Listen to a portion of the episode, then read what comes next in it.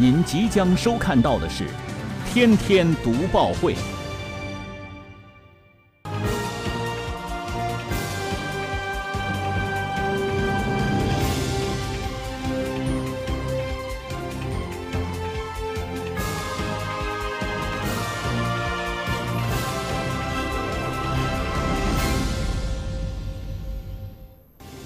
新闻有态度，做有态度的新闻。观众朋友们，大家好，欢迎收看《天天读报会》，我是张震。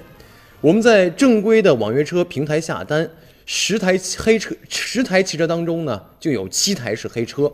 那我们身边的网约车到底还安不安全呢？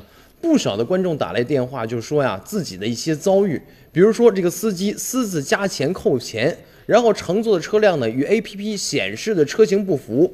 行业管理已经约谈了滴滴出行平台，要求立即清理不符合规定的车辆和驾驶员。如果拒不整改的，将暂停在哈尔滨开展业务，甚至吊销经营的许可证。同时，滴滴出行、易到都表示将对司机进行全面的审核，特别是人车不符的情况，一旦发现，一律封禁。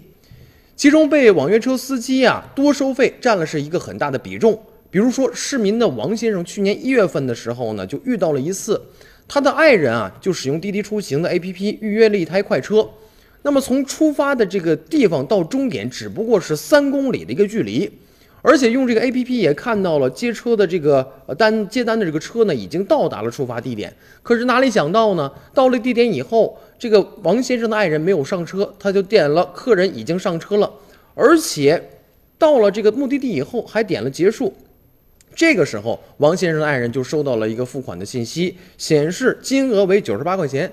再查看项目，又过桥费又高速费，嚯，整整是将近一百块钱呢。原本这路费才十块八块的嘛。